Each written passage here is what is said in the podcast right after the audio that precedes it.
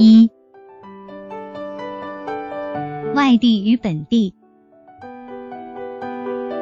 女儿要报外地的大学，她当然紧张，尤其是女儿想去南方，她马上阻止，这可不成，那边都是吃辣，你可受不了，而且天气潮湿，你根本受不了。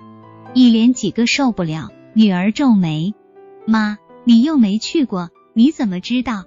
他振振有词，还用去吗？你去网上查查资料，不要总看风景照片，那是旅游的，逛几天就回来了，不作数。女儿不乐意，二人相争不下。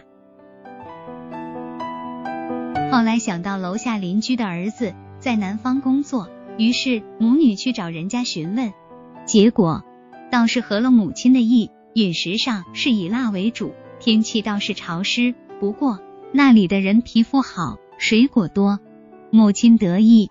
可是女儿还是坚持，我只是想去看看，上学是最好的机会。如果不能适应，大不了毕业回来好了，哪里能不尝试？我又不是出国。最后还是女儿如愿。母亲心中叹息，有些经历是必须自己体会。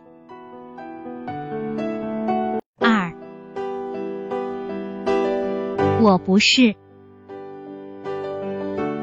那时候他们到了谈婚论嫁的地步，双方家长都见了面，可他突然提了分手。他再三追问，他都说不合适，也不能勉强吧。他只好黯然离去，只是一直不懂为什么。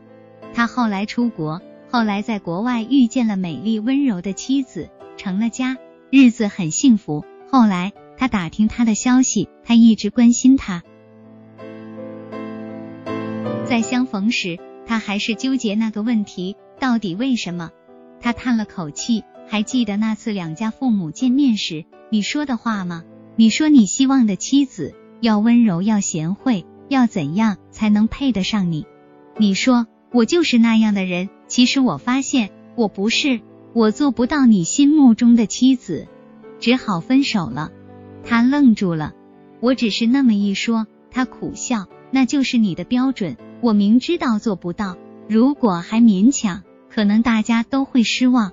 你失望，我不是；我失望，我不是。韩雪丽，外地与本地短篇两则分享完了。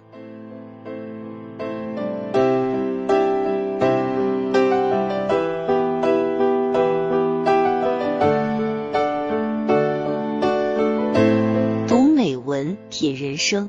看世界，打开心灵的锁。小伙伴们，下期再见。